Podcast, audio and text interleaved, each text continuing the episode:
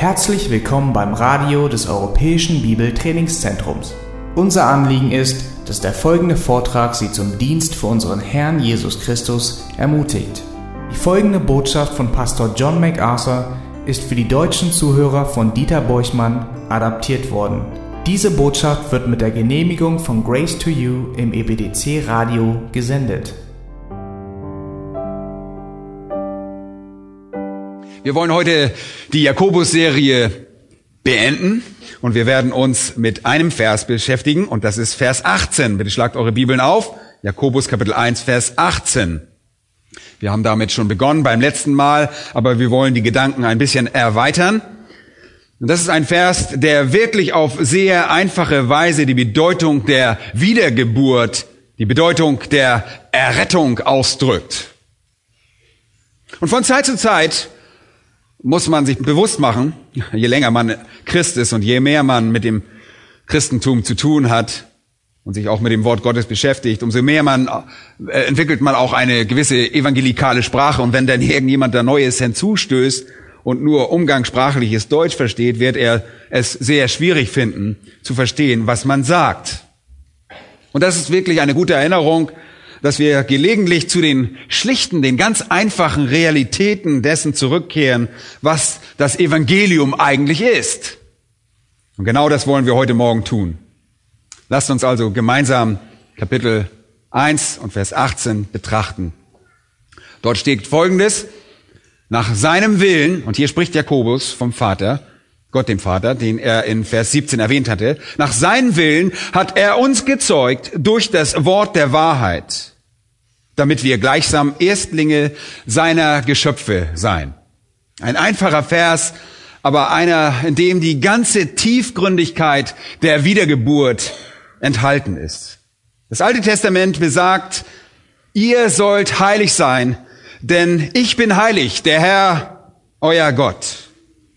Petrus fasst das in seinem Brief auf, ihr sollt heilig sein, denn ich bin heilig, und um, um das vor das Angesicht Gottes treten zu können, müssen wir heilig sein. Aber das Problem ist, der Mensch ist nicht heilig.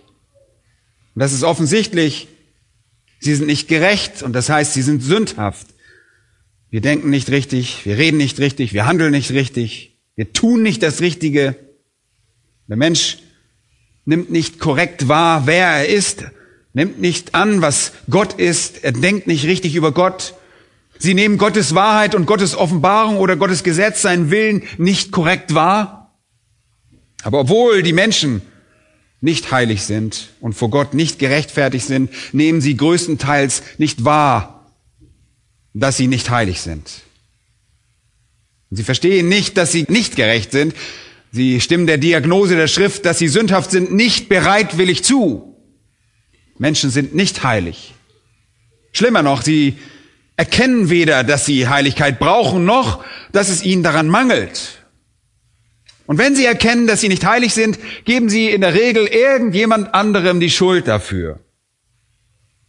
Und das haben wir beim letzten Mal diskutiert, als wir diese unglaublichen Verse aus Kapitel 1 betrachtet haben. In der Regel schieben die Menschen die Verantwortung für ihre Sündhaftigkeit indirekt auf Gott. Und als wir uns mit den Versen 13 bis 18 befasst haben, sahen wir, dass wir niemanden außer uns selbst die Schuld an unserer eigenen Sündhaftigkeit geben können. Wir können definitiv Gott nicht die Schuld geben. Und sagen, nun, Gott hat alles erschaffen, er hat halt die Gesetze gemacht, die man nicht einhalten kann, ist einfach unmöglich. Gott hat es zugelassen, dass ich in so einem Umfeld aufgewachsen bin und groß geworden bin. Gott hat mich in diese Umstände versetzt, die mir solche Einschränkungen auferlegt haben, dass ich mein Verhalten einfach nicht kontrollieren kann und so weiter und so fort. Aber Jakobus sagt uns ausdrücklich, dass Gott kein Anteil an unserer Sündhaftigkeit haben kann, weder direkt noch indirekt. Deshalb sagt Jakobus in den Versen 13 bis 18, ihr könnt niemanden außer euch selbst die Schuld geben. Vers 13 zeigt er das Wesen des Bösen, dass dies beweise. Niemand sage, wenn er versucht, wird, ich werde von Gott versucht, denn Gott kann nicht versucht werden zum Bösen und er selbst versucht auch niemand. Ihr könnt Gott nicht die Schuld am Bösen geben, denn Gott und das Böse schließen sich gegenseitig aus. Und dann in Vers 14 sehen wir das Wesen des Menschen, ein weiterer Beweis dafür, dass Gott nicht die Schuld trägt.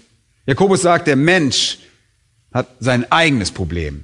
Der Mensch wird versucht, wenn er durch seine eigene Begierde gereizt und gelockt wird. Und das Problem steckt im Menschen. Es steckt in seiner Sündhaftigkeit, in seiner Gefallenheit. Und dann spricht er über das Wesen der Begierde in Versen 15 bis 16. Wenn die Begierde empfängt, gebiert sie die Sünde. Die Sünde, wenn sie endlich geboren ist, bringt nichts hervor als was? Den Tod. Es ist also nicht Gott, weil Gott und das Böse nicht miteinander kompatibel sind. Das Problem liegt im Wesen des Menschen und in Bezug auf das Wesen des Menschen liegt das Problem in seinem bösen Verlangen, seiner Begierde, seiner Leidenschaft für das Falsche. Und in Vers 17 kehrt Jakobus dann zur Diskussion des Wesens Gottes zurück und sagt, von Gott kommt was, jede gute Gabe, jedes vollkommene Geschenk und das verändert sich nie und darauf wird nie ein Schatten geworfen. Ihr könnt also Gott niemals die Schuld dafür geben, wenn ihr sündig seid. Denn es entspricht seinem Wesen, nur Gutes zu geben und nur Dinge kommen von Gott, die vollkommen sind. Jakobus macht das also ganz klar. Wir können Gott nicht die Schuld für unsere eigene Sünde geben. Das Wesen des Bösen, das Wesen des Menschen, das Wesen der Begierde und das Wesen Gottes schließen das aus. Und jetzt in Vers 18 fasst Jakobus sein Argument quasi zusammen, indem er sagt, das Wesen der Wiedergeburt selbst oder der Bekehrung oder der Rettung zeigt uns, dass Gott uns nicht zur Sünde verführt. In Vers 18 heißt es, nach seinem Willen.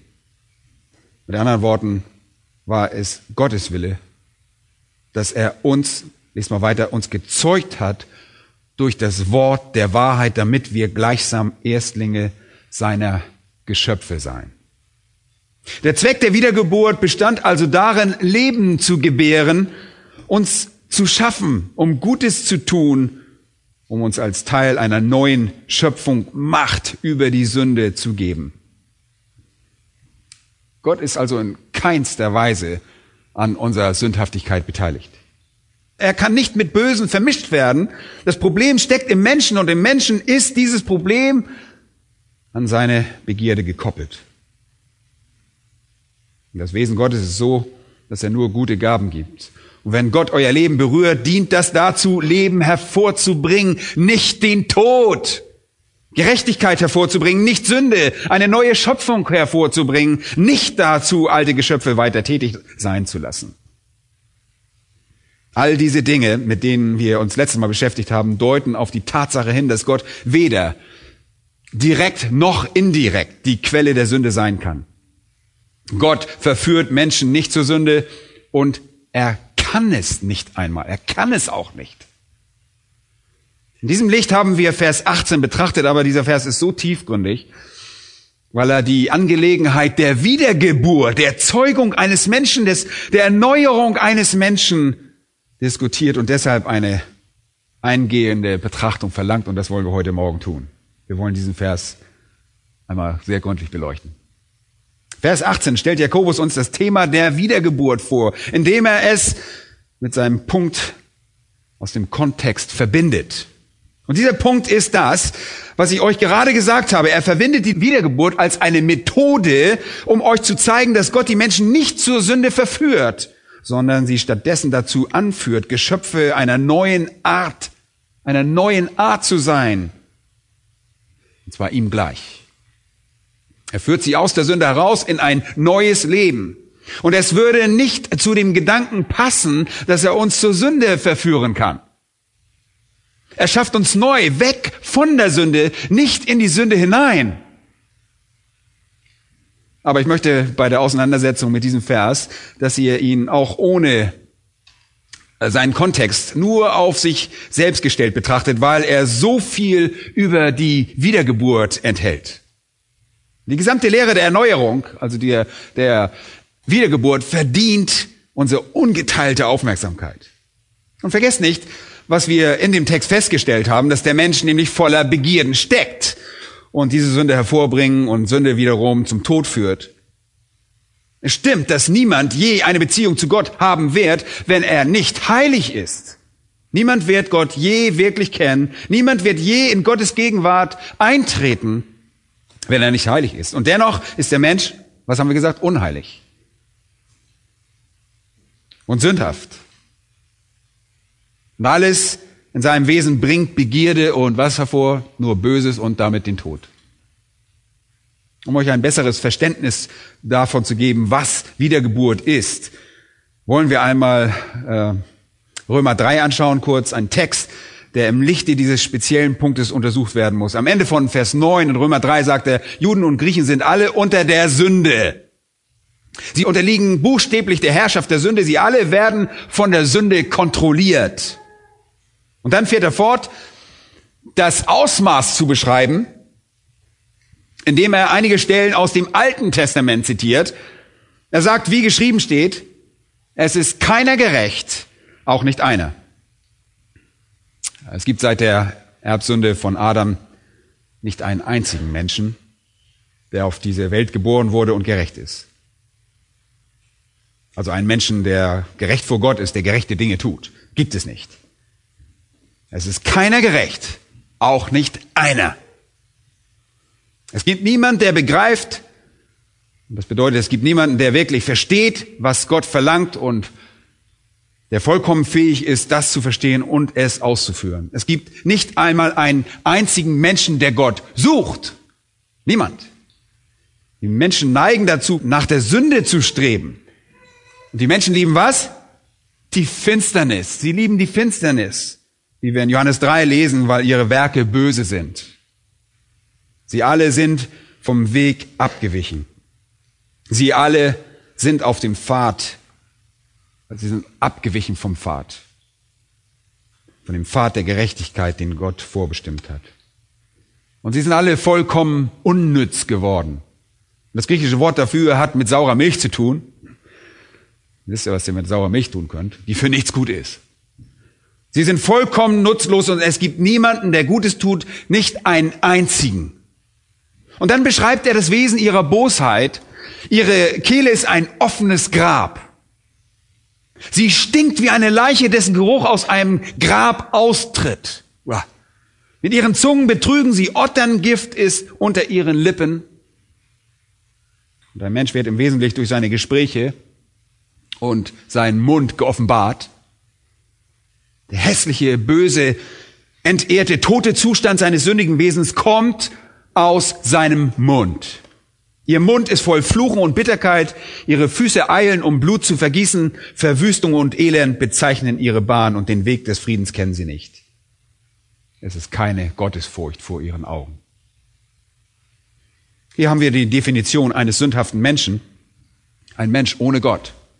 Und laut Römer 3, Vers 18 untersteht die ganze Welt dieser Tatsache. Jeder Mund wird verstopft und alle Welt ist vor Gott schuldig. In Vers 20 sagt er, dass sie unmöglich durch ihr Fleisch von Gott gerechtfertigt werden können, indem sie einige Regeln einhalten, indem sie Gesetze einhalten, auch wenn es das Gesetz Gottes ist. Das ist unmöglich. Das Gesetz bringt einfach die Kenntnis der Sünde hervor. Es bringt keine Gerechtigkeit hervor. Und Römer 3 zeigt uns hier also die Definition eines Menschen in seinem sündhaften Zustand. Betrachtet einmal Epheser Kapitel 2. Dort heißt es, Vers 1, auch euch, die ihr tot wart durch Übertretung und Sünden. Und hier stellen wir fest, dass der Mensch wieder als tot charakterisiert wird. Der Gestank einer Leiche ist hier wieder, ja? Und Charakteristisch für diesen toten Zustand ist, dass es ein Zustand des Todes in Übertretung und Sünden ist. Mit nur zwei Worten werden die Breite und das Ausmaß der Sündhaftigkeit des Menschen offenbart. Es heißt, er wandelt nach dem Lauf dieser Welt. Mit anderen Worten, sein tägliches Verhalten wird durch das böse System diktiert. Derjenige, der sein Leben kontrolliert, ist der Fürst, der in der Luft herrscht, der Geist, der jetzt in den Söhnen des Ungehorsams wirkt. Und das ist eine, das sind nur Bezeichnungen für Satan. Vers 3. Er wirkt in den Begierden des Fleisches, er erfüllt die Begierden des Fleisches und der Gedanken und ist von Natur aus ein Kind des Zorns. Das bedeutet, er wird gerichtet werden, er ist ein Objekt von Gottes Gericht. Leute, das ist alles absolut grundlegend. Damit der Mensch eine richtige Beziehung zu Gott haben kann, muss er heilig sein. Aber der Mensch ist nicht heilig. Und er kennt nicht mal, dass er nicht heilig ist. Und manchmal, wenn er doch erkennt, dass er nicht heilig ist und sündhaft ist, wisst ihr, dann tendiert er dazu, dass er sagt, oh, ich bin nicht schuld, die anderen sind schuld. Und schiebt diese Schuld unter Umständen die Verantwortung auf Gott. Jetzt stellt sich folgende Frage. Was werdet ihr tun, um diesen Menschen zu helfen? Was werdet ihr tun, um diese Situation verändern? Was braucht dieser Mensch? Äußerliche Veränderungen sind nicht genug. Er kann nicht durch irgendeinen Entschluss, den er selbst fasst, entscheiden, dass er das Gesetz Gottes befolgen wird und sich dadurch aus eigener Kraft aus diesem toten Zustand befreien. Er kann sich nicht selbst neues Leben geben. Unmöglich. Er muss neu geschaffen werden. Er braucht ein neues Herz, einen neuen inneren Menschen, ein neues Lebensprinzip. Er muss wiedergeboren werden. Und das bedeutet, er muss von vorne beginnen und anders daraus hervorgehen, als ob er, um mit den Worten von Nikodemus zu sprechen, wieder in die Gebärmutter seiner Mutter zurückkriechen und mit einem anderen Charakter ganz von vorne beginnen könnte. Da Heiligkeit die absolute Bedingung ist, um in die Gemeinschaft mit Gott aufgenommen zu werden, kann der sündhafte Mensch in seinem gefallenen, toten Zustand nie diese Gemeinschaft haben und Gott wird das korrupte Ich dieses Menschen nie akzeptieren. Deshalb braucht der Mensch ein neues Leben. Wenn wir also dem vom Evangelium oder der Wiedergeburt reden, reden wir nicht davon, etwas hinzuzufügen. Nicht nur so eine Hinzufügung zu unserem Leben, das wir jetzt schon haben, wir reden nicht davon, einer Sau eine Schleife umzubinden. Wir reden nicht davon, einem alten Mann neue Kleider anzuziehen. Wir reden von einer kompletten Umwandlung, einer kompletten Verwandlung. Eine Beziehung mit Gott einzugehen, verlangt einen völlig neuen Menschen. Ihr müsst umkehren und von vorne beginnen, noch einmal in ein neues Leben hineingeboren werden. Die Schrift bestätigt das. Und es kommt nicht einmal als etwas Neues im Neuen Testament. Es war Teil der Verheißung und Erwartung des Alten Testaments. Und Jeremia sagt zum Beispiel, dass das Herz des Menschen überaus trügerisch und bösartig ist. Und er sagt, kann wohl ein Moor seine Haut verwandeln? Kann er nun, indem er sich wünscht und sich dazu entschließt, die Farbe seiner dunklen Haut verändern? Und dann sagt Jeremia, kann der Leopard seine Flecken verwandeln? Die Antwort ist ganz offensichtlich, nein. Dann könntet auch ihr Gutes tun, die ihr gewohnt seid, Böses zu tun. Ihr könnt euer Leben ebenso wenig ändern. Also braucht ihr eine Verwandlung. Das ist es, was in Jeremia 13, Vers 23 steht. Und in Kapitel 31, Jeremia 31, kommt die wunderbare Verheißung dieser Verwandlung im neuen Bund. Jeremia 31, 31, siehe, es kommen Tage, spricht der Herr, da ich mit dem Haus Israel und mit dem Haus Juda einen neuen Bund schließen werde. Nicht wie der Bund, den ich mit ihren Vätern schloss an dem Tag, da ich sie bei der Hand ergriff, um sie aus dem Land Ägypten herauszuführen und so weiter. Er sagt in Vers 33, ich schließe einen neuen Bund, ich will mein Gesetz in ihr Innerstes hineinlegen und auf ihre Herzen schreiben. Und ich will ihr Gott sein und sie sollen mein Volk sein werde in ihr Innerstes vordringen und sie von innen verändern. Und sie können es nicht alleine tun. Also muss es für sie getan werden. Auch der Mensch muss sich tief im Innersten verändern. Der natürliche Mensch also, der nicht wiedergeborene Mensch, kennt Gott nicht. Der sündhafte Mensch, der nicht erlöste, muss erneuert werden. Und er nimmt nicht mal an, was vom Geist Gottes ist, wie es in 1. Korinther 2 und Vers 14 heißt, er kann es nicht annehmen. Er ist tot.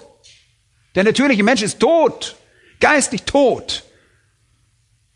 Und ein Leichnam reagiert auf gar nichts. Was braucht er also? Er braucht eine Wiedergeburt. Er braucht neues Leben.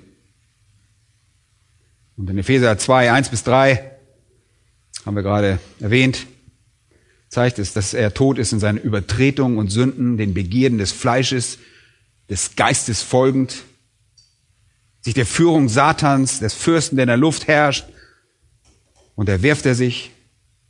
Das sind Kinder des Zorns. Aber es heißt im selben Kapitel in Vers 5, selbst wenn wir durch unsere Übertretung tot waren, hat Christus uns lebendig gemacht und uns auferweckt.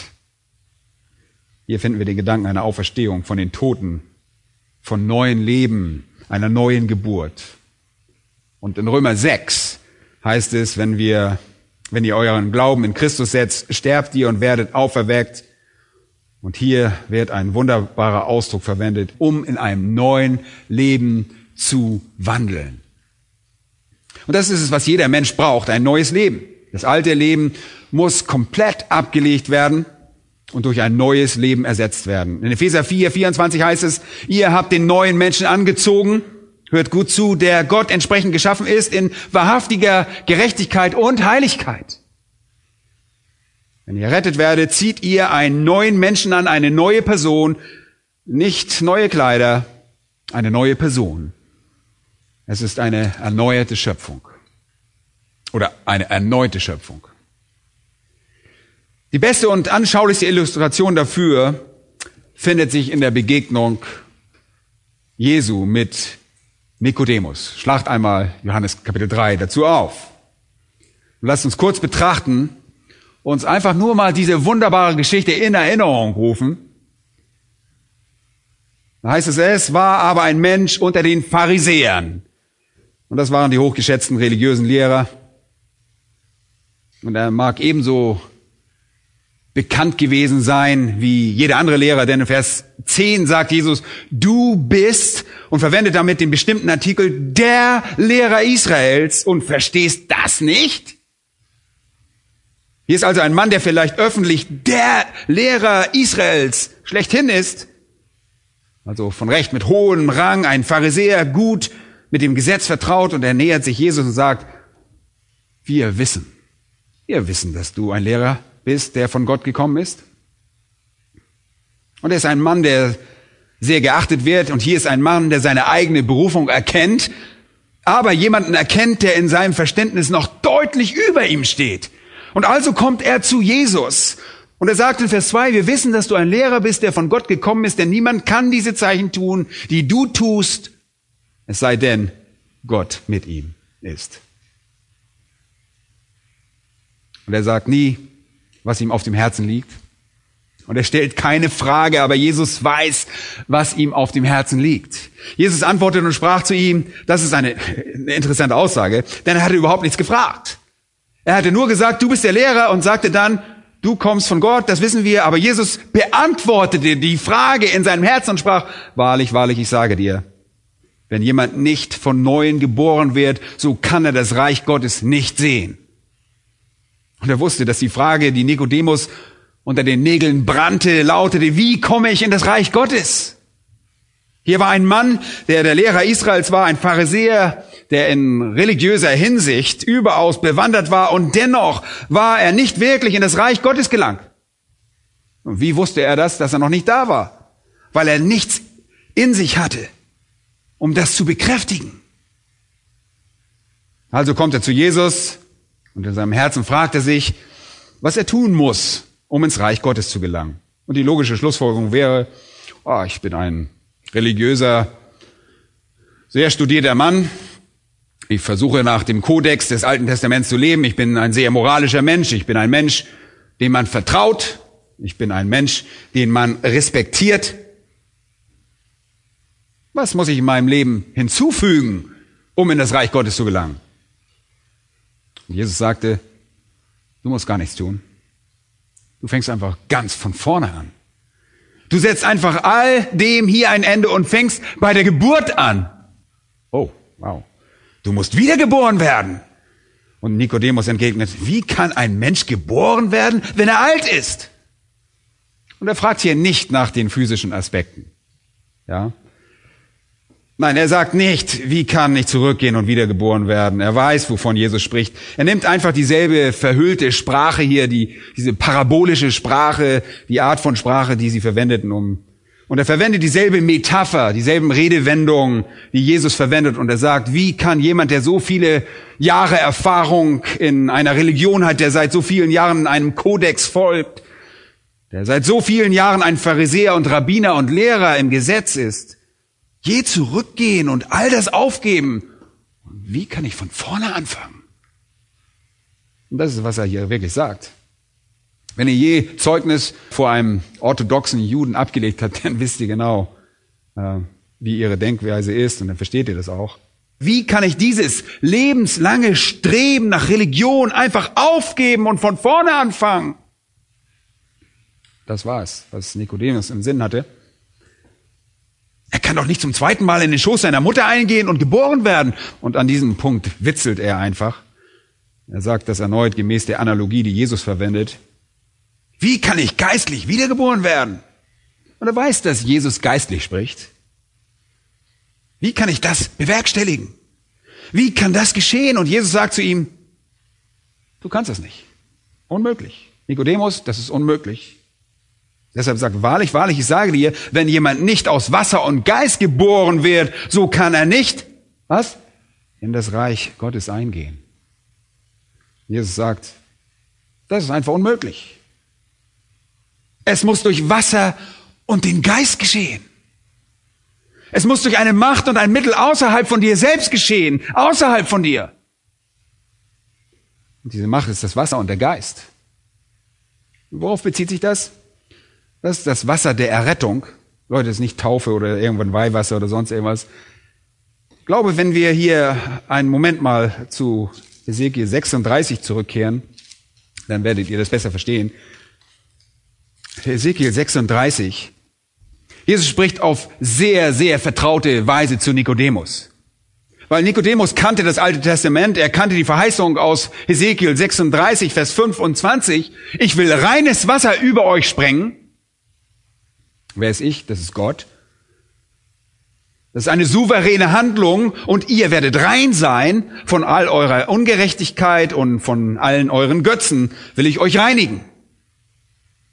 Er sagt hier Folgendes zu Nikodemus. Erstens, musst du souverän von Gott gereinigt werden. Und zweitens, kommt das durch den Heiligen Geist. Du brauchst eine souveräne Rettung, die von außerhalb kommt. So wie Ezekiel es prophezeite. Reines Wasser, um euch von eurer Unreinigkeit zu reinigen. Und vielleicht erinnert ihr euch, als Paulus in Titus schreibt, spricht er über die Waschung mit Wasser durch das Wort, das Bad der Wiedergeburt. Und hier in Vers 26 dann in Hesekiel heißt es, und ich will euch ein neues Herz geben und einen neuen Geist in euer Inneres legen. Ich will das steinerne Herz aus eurem Fleisch wegnehmen und euch in ein, ein fleischernes Herz geben. Und dann kommt Folgendes.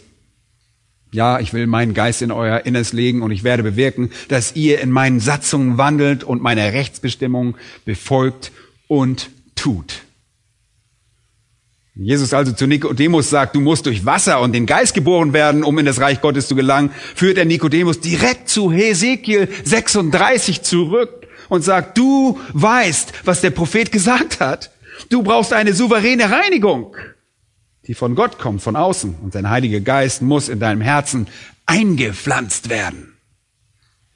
Er muss eingepflanzt werden, um dir letztlich ein neues Leben und ein neues Herz und eine neue Motivation zu geben. Warum? Johannes 3, Vers 6. Wenn du versuchen würdest, das alleine zu tun, geschieht was? Schau da mal hin. Was aus dem Fleisch geboren ist, das ist Fleisch. Du reproduzierst nur mehr von dir selbst. Aber das, was aus dem Geist geboren ist, das ist Geist. Wundere dich nicht, dass ich dir gesagt habe, ihr müsst von neuem geboren werden. Wundere dich nicht. Und dann sagt er, der Wind weht, wo er will, und du hörst einen Sausen, aber du weißt nicht, woher er kommt und wohin er geht. So ist jeder, der aus dem Geist geboren ist. Wisst ihr, was er hier sagt? Er sagt, ich kann dir nicht sagen, wie und wann der Heilige Geist das tut, aber es ist ein souveräner Akt des Heiligen Geistes. Und das lässt sich nicht planen. Man kann das nicht einmal kommen und gehen sehen. Aber der Geist Gottes erscheint dort, wo er will und bringt denen die Wiedergeburt, den er sie bringen will, als souveräner Gott mit Hilfe des Geistes durch die Waschung mit dem Wort beim Bad der Wiedergeburt. Er reinigt das Herz und pflanzt diesen Geist in einen Menschen.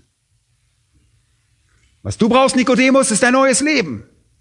Und das ist ein souveräner Akt Gottes.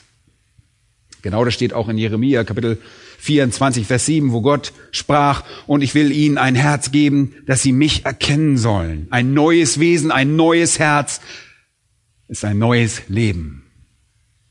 Und in 2. Korinther 5, Vers 17, wir lieben diesen Vers sehr, ist jemand an Christus, so ist er eine neue Schöpfung. Das Alte ist vergangen. Siehe, es ist alles neu geworden.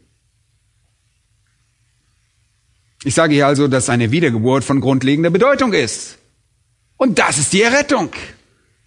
Es ist Gott, der souverän von oben zu einem Sünder herabkommt und diesen Sünder durch seine Gnade reinigt und seinen Geist in diesen Sünder pflanzt, sodass die Reinigung des Sünders die Beziehung zu Gott regelt und die Einpflanzung des Geistes für seine Macht sorgt, um gemäß dem Willen Gottes zu leben. Und das ist der Zweck der Wiedergeburt. Das ist der Zweck der Wiedergeburt. Und ich werde jetzt vier Fragen, das war alles nur Einleitung bisher, Leute, vier Fragen zu diesem Vers in Vers 18 stellen. Lass uns zurückgehen zu Jakobus, ne? wir sind ja in Jakobus eigentlich. Vier Fragen zu diesem Text zur Wiedergeburt. Sehr einfache Fragen, und es wird nicht lange dauern, sie zu beantworten. Erste Fragen. Was ist das Wesen der Wiedergeburt? Und wir haben gerade gesagt, dass der Mensch Gott nicht kennen kann, wenn er nicht heilig ist, und der Mensch ist nicht heilig. Der Mensch erkennt seine Unheiligkeit nicht, und wenn er es tut, dann was tut er was? Dann tendiert er dazu, Gott die Schuld zu geben. Wie wird er je aus diesem Dilemma herauskommen? Entweder gibt er Gott die Schuld daran oder er erkennt es nicht. Wie wird er sich je ändern? Und ihr sagt jetzt, ah, gibt ihm irgendjemand ein paar höhere Maßstäbe, eine bessere Moral, ein Gesetz, das er einhalten soll und dann macht er es schon irgendwie von allein. Nein, nein, das wird er nicht. Was aus dem Fleisch geboren ist, das ist Fleisch. Hier muss also Folgendes geschehen. Er braucht die göttliche Intervention, das göttliche Eingreifen. Eines souveränen Gottes, der durch seinen Geist kommt, die Sünde wegwäscht, ein neues Leben in ihm pflanzt, ihm seinen Geist gibt, um dieses neue Leben zum Gehorsam zu aktivieren. Und das ist ein souveräner Akt Gottes. Und das ist die wirkliche Wiedergeburt. Aber lass uns zum Vers gehen und die vier Fragen betrachten. Erste Frage, was ist es? Was ist das Wesen der Wiedergeburt? Ich habe das schon angedeutet. Im Grunde genommen haben wir bereits einen großen Teil davon abgedeckt. Außer diesem Ausdruck. Nach seinem Willen, nach seinem Willen hat er uns gezeugt. Und das ist das Wesen der Wiedergeburt. Es ist Gott, der uns hervorbringt, der uns als neue Geschöpfe gebiert. Ihr seid nicht dieselben, ihr seid neue Geschöpfe. Es ist übrigens dasselbe Verb, genau dasselbe, wie in Vers 15 verwendet wurde, das in Vers 15 verwendet wurde. Wenn Gott empfängt, gebiert er Wiedergeburt. Gebiert er neues Leben, ist genau dasselbe Verb. Und das steht hier in einem, in einer aoristischen Zeitform, blickt also auf das Ereignis der Errettung zurück, als wir durch den göttlichen Vater geboren wurden und neues Leben als Kinder Gottes erhielten. Wenn ihr eine technische Definition von er hat uns gezeugt wollt, dann ist hier eine ausgezeichnete, sie stammt von dem Theologen Louis Berghoff und ist schon viele Jahre alt, aber drückt wirklich aus, worum es geht. Zitat. Wiedergeburt ist jener Akt Gottes, durch den das Prinzip neues Lebens im Menschen eingepflanzt wird und die beherrschende Veranlagung seiner Seele geheiligt wird. Zitat Ende. Großartige Definition, ich sag's nochmal. Wiedergeburt ist jener Akt Gottes, durch den das Prinzip neuen Lebens im Menschen eingepflanzt und die beherrschende Veranlagung seiner Seele geheiligt wird. Das ist eine komplette Verwandlung. Und das hört sich überhaupt nicht wie Römer 3 an oder wie Epheser 2. Und Petrus sagt sogar, wir werden der göttlichen Natur teilhaftig werden. Gott gibt uns sein eigenes Leben, sein eigenes Ich, sein eigener gerechter Charakter, seine eigene Heiligkeit werden in uns eingepflanzt. Oh, wunderbarer Gedanke. Das ist fast, ist wirklich überwältigend. Als Christen sind wir dieser göttlichen Natur teilhaftig. 2. Petrus 1, Vers 4. Wir sind Teilhaber der göttlichen Natur. Wir haben noch nicht alles empfangen, das das beinhaltet, aber das Prinzip des neuen Lebens ist bereits in uns eingepflanzt. Und das geschieht in einem einzigen Moment. Das ist übrigens kein Prozess. Das ist ein momentaner, eine momentanes, ein Ereignis, das stattfindet in einem Moment. Das ist ein geheimes Werk. Es ist nicht wahrnehmbar. Deshalb können wir, um es mit den Worten von Jesus zu sprechen, den Weizen nicht vom Unkraut unterscheiden, weil dieser spezifische Akt nicht wahrnehmbar ist. Er macht sich nur durch seine Auswirkungen bemerkbar, wir können nicht sehen, wie Gott jemanden erneuert. Das ist ein göttliches Wunder, das jedem menschlichen Auge verborgen bleibt. Aber es pflanzt in diesem Menschen ein Prinzip des neuen Lebens und eine Veranlagung, die ihn dazu befähigt und motiviert, das Gesetz Gottes einzuhalten. Es überwindet den totalen Zustand der Sünde und der Tödlichkeit der Sünde. Und dann unterliegen wir nicht mehr der Knechtschaft der Sünde, wie Römer 6 das auch sagt. Sie herrscht nicht mehr über uns. Wir folgen jetzt bereitwillig und eifrig einem neuen Herrn. Jesus sagte in Johannes 10, ich bin gekommen, damit sie das Leben haben. Was brauchen tote Menschen mehr als Leben? Nichts, nichts anderes. Sie brauchen Leben. Was also ist Wiedergeburt? Was ist es? Er hat uns gezeugt. Was bedeutet das? Er hat uns neues Leben gegeben, eine völlige Verwandlung des inneren Menschen. Okay? Zweite Frage. Wer tut das? Wer tut das? Und ich habe das schon durch Johannes Kapitel 3 gesagt. Wer tut das? Geht einmal zu Vers 18 zurück. Da heißt es, nach seinem Willen. Nach seinem Willen hat er uns gezeugt. Er, also Gott, der Vater, der in Vers 17 erwähnt wurde, ist die Quelle von jeder guten Gabe und jedem vollkommenen Geschenk. Nach seinem Willen steht auch im Griechischen am Anfang des Verses und verleiht damit der Aussage noch einmal Nachdruck. Das zeigt, dass der souveräne Wille Gottes die Wurzel dieses neuen Lebens ist. Anders wäre es nicht möglich. Denn wie soll ein toter Mensch sich selbst Leben spenden? Unmöglich. Die Quelle neuen Lebens ist Gott. Es ist Gott. Es ist die Barmherzigkeit des Spenders, nicht der Wunsch des Empfängers.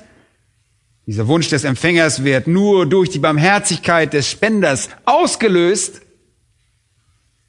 Es ist also ganz und gar die Entscheidung und das Werk des allmächtigen Gottes. Wenn ich errettet bin und ihr errettet seid, wem gebührt dann alle Ehre? Gott allein. Wir preisen ihn dafür.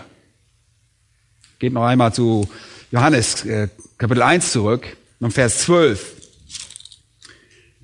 Da möchte ich ein bisschen weiter in diesen Gedanken eingehen. Ihr kennt diesen Vers, viele von euch habt ihn auswendig gelernt. Aber ihr sagt jetzt vielleicht, einen Moment mal. Habe ich Christus nicht aufgenommen? Habe ich ihn nicht aufgenommen? Habe ich nicht an ihn geglaubt? Natürlich habt ihr das getan. Ihr habt die Hand ausgestreckt, ihn aufgenommen und an ihn geglaubt. Betrachtet einmal Johannes 1, Vers 12. Allen aber, die ihn aufnahmen, denen gab er das Anrecht oder die Autorität, Kinder Gottes zu werden, denen, die an seinen Namen glauben. Und ihr erwidert, ah, das ist richtig. Ich habe geglaubt und ich habe ihn aufgenommen. Habe ich das nicht getan? Habe ich das nicht eingeleitet? Schaut einmal Vers 13 an. Die nicht aus dem Blut er spricht hier nicht von menschlicher Geburt, noch aus dem Willen des Fleisches, noch aus dem Willen des Mannes, sondern aus was? Aus Gott geboren sind. Ihr habt an ihn geglaubt und ihn aufgenommen, weil es wessen Wille war? Gottes Wille. Das ist eine souveräne Sache. Ja, ihr glaubt an ihn. Ja, ihr habt ihn auch aufgenommen. Hinter all dem steckte aber der souveräne, entscheidende, barmherzige Wille Gottes, dass du überhaupt Ja gesagt hast. Kein Kind ist je auf die Welt gekommen, menschlich gesprochen, weil es geboren werden wollte. Ah, ich möchte geboren werden. Nein. Versteht ihr das? Die Geburt eines Kindes ist einzig und allein die Entscheidung der Eltern, nicht des ungeborenen Kindes. Geistliche Geburt verläuft analog dazu. Sie ist die Entscheidung des souveränen göttlichen Vaters. Und Jesus sagte, niemand kann zu mir kommen, es sei denn, dass der Vater ihn zieht. Es sei denn, dass der Vater ihn zieht. Und sogar unser Glaube, den wir praktizieren, wird uns barmherzig von Gott gewährt. Unsere bewusste Erfahrung der Bekehrung, die bewusste Erfahrung, bei der wir unser Leben Jesus Christus widmen, an seinem Tod und seiner Auferstehung glauben, unser Herz öffnen, um ihn aufzunehmen, das Evangelium glauben, all das ist eine Folge von Gottes souveränen Willen in unserem Leben. Oh, ihr Lieben, wenn ihr innehaltet und überlegt, dass ihr errettet wurdet, weil Gott vor Anbeginn der Zeit vorherbestimmt hat, euch vorherbestimmt hat, euch zu retten und so festzustellen, wie gnädig er ist, dann werdet ihr nur staunen. Das ist eine wunderbare Sache. Gott in seiner Barmherzigkeit und Liebe bestimmte uns vorher, dass er eine ewige, enge Liebesgemeinschaft mit euch haben wird. Denn das war sein Wille. Wunderbar. Johannes drückt es folgendermaßen aus. Wir lieben ihn, weil er uns zuerst geliebt hat. Ein Kind bezeugt einem menschlichen Elternteil Liebe als Reaktion auf elterliche Liebe und Fürsorge und das Leben, das sie diesem Kind geschenkt haben. Und weil Gott sich entschieden hat, uns zu retten, weil Gott entschieden hat, uns neues Leben zu geben, ein heiliges Wesen, ist es laut Jakobus völlig unmöglich, dass er uns je zur Sünde verleiten könnte. Seht ihr, wie vollkommen unvereinbar das ist? Passt überhaupt nicht zusammen. Was für ein faszinierender Gedanke das ist. Er erwählte, um uns mit seiner Liebe zu überhäufen, um uns neues Leben zu geben, damit wir auf immer Gemeinschaft mit ihm haben können. Und er sehnt sich danach, dass wir in seiner Gegenwart sind. Und wenn wir vor sein Angesicht treten, wird er uns seinem Sohn gleich machen und ewigen Segen über uns ausgießen für immer und ewig. Kein Wunder, dass Johannes in 1. Johannes 3 sagt, seht, welch eine Liebe, welch eine Liebe hat uns der Vater erwiesen, dass wir Kinder Gottes heißen sollen. Ihm fällt nicht mal ein Adjektiv ein. Er sagt, welch eine Liebe. Ja, der, der sucht nach Adjektiv und sagt einfach, welch eine Liebe. Das ist absolut unbeschreiblich. Lasst uns noch einmal zu Jakobus 1, Vers 18 zurückblicken. Nur noch ein weiterer Gedanke über diesen spezifischen Punkt. Wenn es heißt nach seinem Willen, hier wird im Griechischen das Wort boletes verwendet, ein auristisches Partizip. Es ist nicht nur ein Wunsch, sondern ein aktiver Wille der Erfüllung. Es ist nicht so, dass Gott sich das einfach wünscht. Er wünscht sich nicht nur, dass wir errettet werden. Es ist sein Wille in dem Ausmaß, dass es tatsächlich geschieht. Versteht ihr das? Es geschieht. Und hier ist noch etwas, das theologisch gesehen sehr tiefschiffend ist. Das ist das, was man als Gottes produktiven Willen bezeichnen könnte. Und das bedeutet, wenn er es entscheidet, geschieht es. Es ist kein Wunsch. Ihr könntet euch etwas wünschen. Oh, ich möchte dies und das, dies und jenes geschehen würde. Und trotzdem mag das in keinem Zusammenhang mit dem stehen, was geschehen wird. Oder ihr könntet sagen, ich entscheide mich, dass es geschehen soll, weil es in eurer Macht steht, es herbeizuführen. Und das ist es, was sich hinter diesem Wort verbirgt. Gottes Wunsch führt das Ziel dieses Wunsches herbei. Was also ist Wiedergeburt? Es ist unsere Erneuerung durch Gott. Wer tut das? Gott tut das. Durch seine souveräne Macht. Und wir reagieren auf diese souveräne Barmherzigkeit. Und dritte Frage. Wir haben das Was und wer gefragt. Hier kommt die dritte. Wie geschieht es? Wie geschieht es? Ihr fragt jetzt vielleicht, nun reicht Gott einfach nicht von, einfach von oben herab und dann ist plötzlich, ist man einfach plötzlich errettet, pult er uns einfach um oder wie geschieht das? Nun, lasst uns einmal Vers 18 anschauen. Da heißt es, nach seinem Willen hat er uns gezeugt und hier kommt's, durch das Wort der Wahrheit. Durch das Wort der Wahrheit. Oder buchstäblich durch der Wahrheit Wort. Durch der Wahrheit Wort. Und das bedeutet, dass Gottes Wort die Schrift ist und er benutzt sie. Seht ihr, Gott erneuert uns und wäscht uns und reinigt uns und gibt uns einen neuen inneren Menschen und pflanzt den Heiligen Geist in uns durch die Macht seines Wortes. Boah, fantastisch. Menschen werden durch die Macht des Wortes wiedergeboren. Wenn ihr das Wort nicht hört, hört ihr die errettende Botschaft nicht. 1. Thessalonicher 2, Vers 13, ich liebe diesen Vers, lobt Paulus die Thessalonicher für ihre Reaktion auf die Verkündigung von Gottes Wort. Er sagt, darum danken wir auch Gott unablässig, dass ihr, als ihr das von uns verkündigte Wort Gottes empfangen habt, es nicht als Menschenwort aufgenommen habt, sondern als das, was es in Wahrheit ist, als Gottes Wort. Und hört gut zu, das auch wirksam ist in euch, die ihr gläubig seid. Es ist das Wort, das in einem gläubigen Herzen wirksam ist. Gott handelt auf souveräne Weise, um uns zu erlösen. Und ein Mensch reagiert auf Kontakt mit dem Wort, indem er daran glaubt und er kommt zur Errettung. Gottes Wille der Errettung wird also durch das Verständnis von Gottes Wort in Kombination mit Glauben im Herzen eines Menschen verankert. Und das kommt zur Wiedergeburt dieses Menschen. Und wie geschieht das? Das geschieht durch das Wort Gottes. Möchte euch nochmals an Titus Kapitel 3 und Vers 5 erinnern. Nicht um der Werke der Gerechtigkeit willen, die wir getan hätten.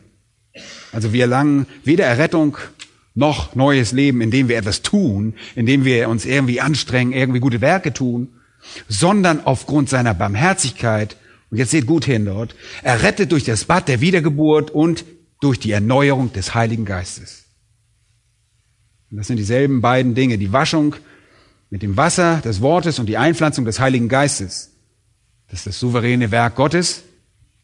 Es geht hier also um das Wort der Wahrheit.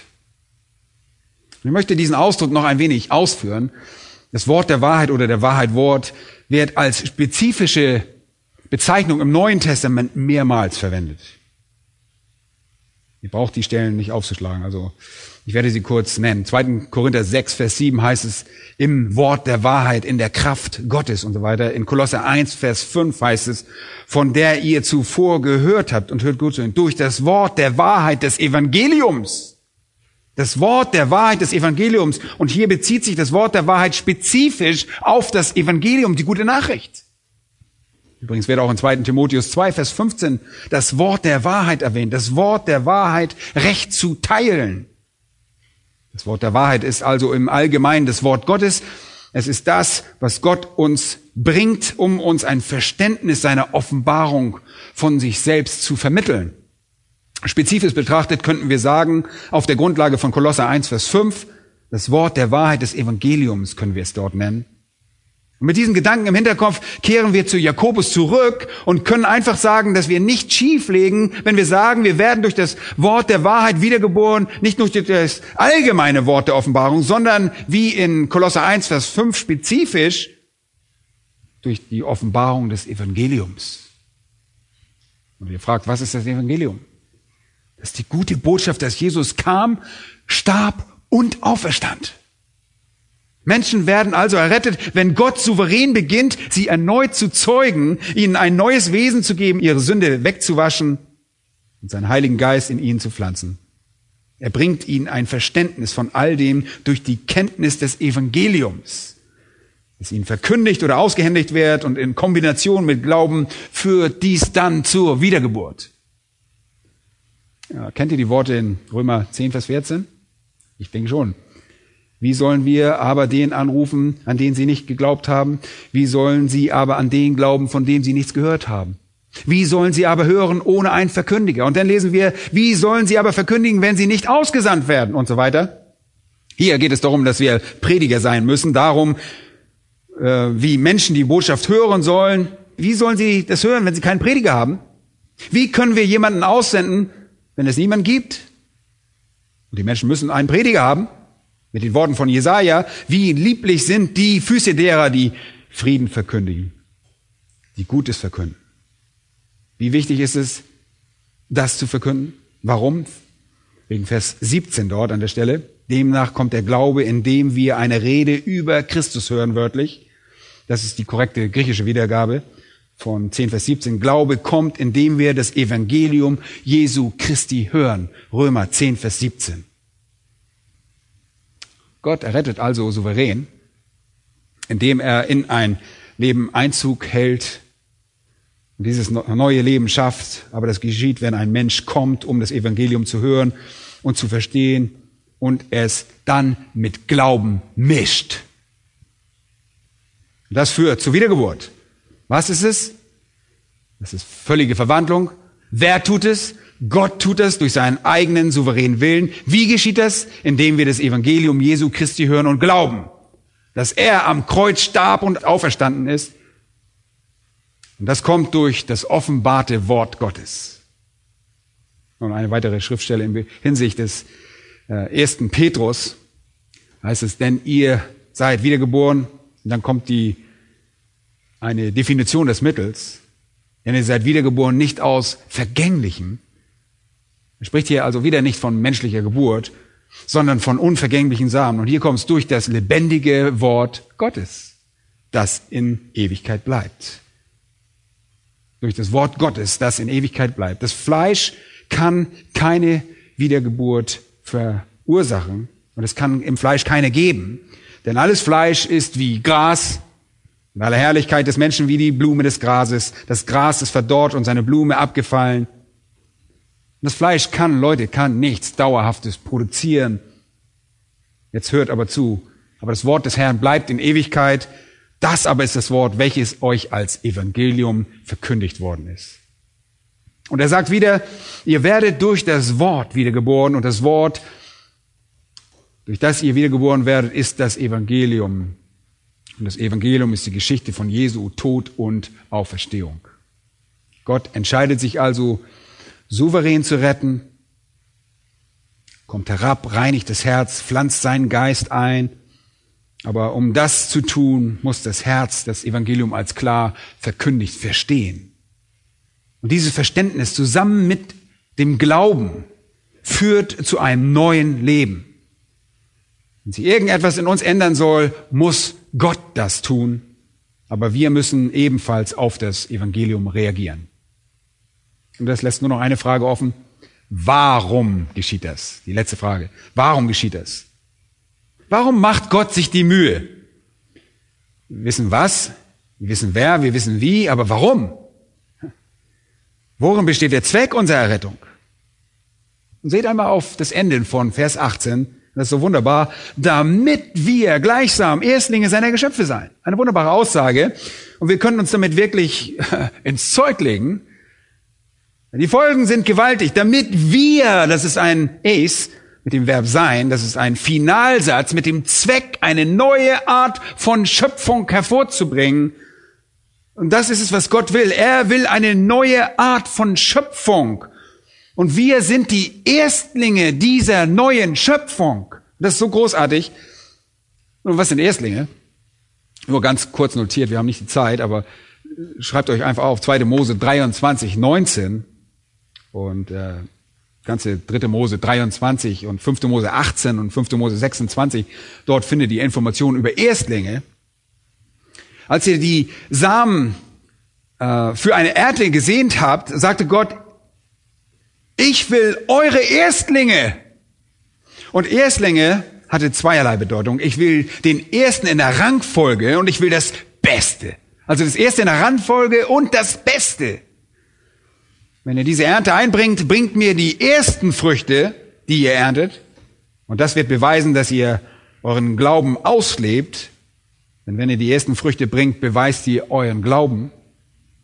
Wisst ihr, Bauern tendieren dazu, die ersten Früchte ihrer Ernte zu nehmen und einzulagern, falls nichts mehr kommt. Bringt mir also die ersten und die besten Früchte. das sind die Erstlinge. Die ersten Früchte einer vollen Ernte, die später kommen wird.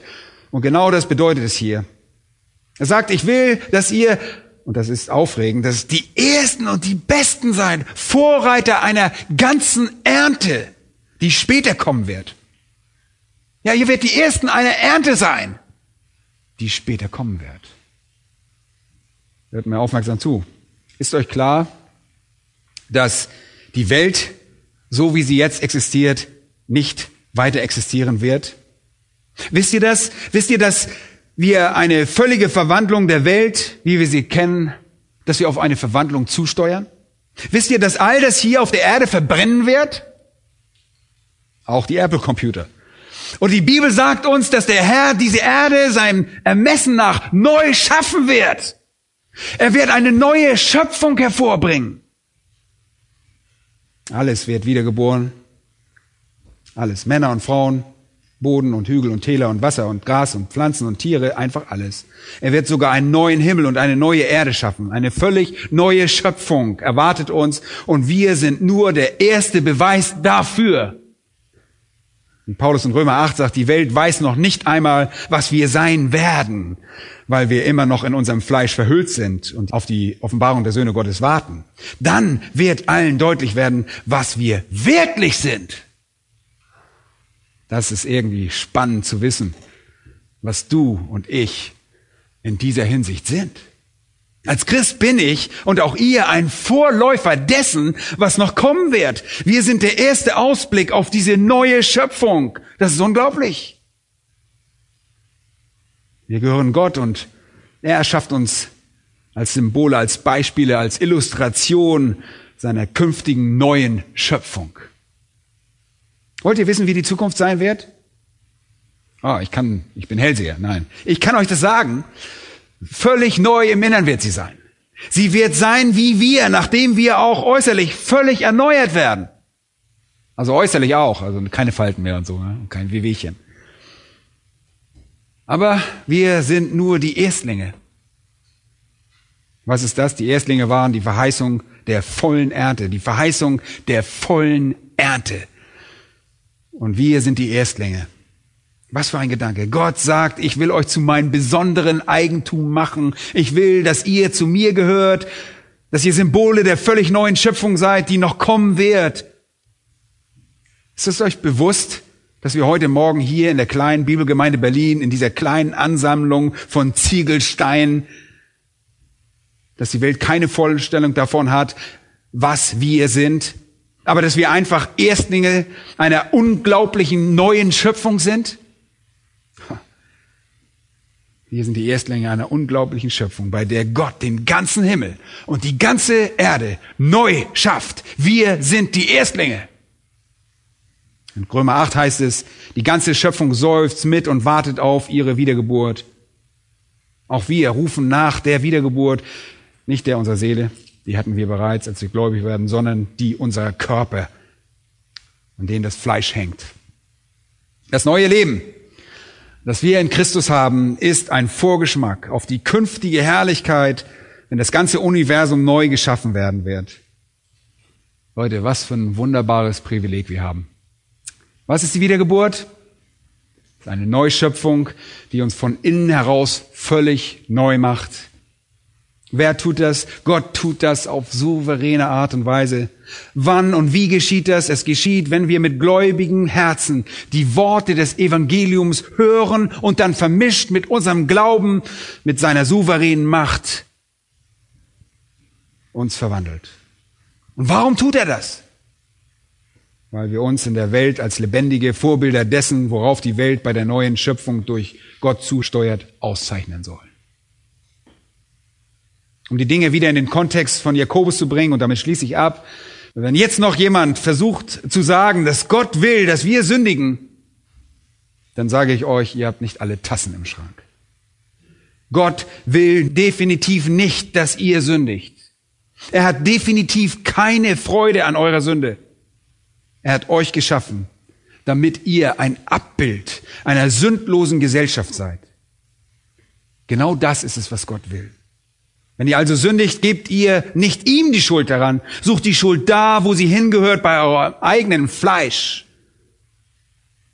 Und seht die Tage herbei, wenn euer Fleisch erlöst wird. Und das bedeutet es, wiedergeboren zu werden. Und es gibt wirklich viel, wofür wir Gott preisen können. Aber das müssen wir ein anderes Mal machen. Lasst uns unsere Köpfe neigen.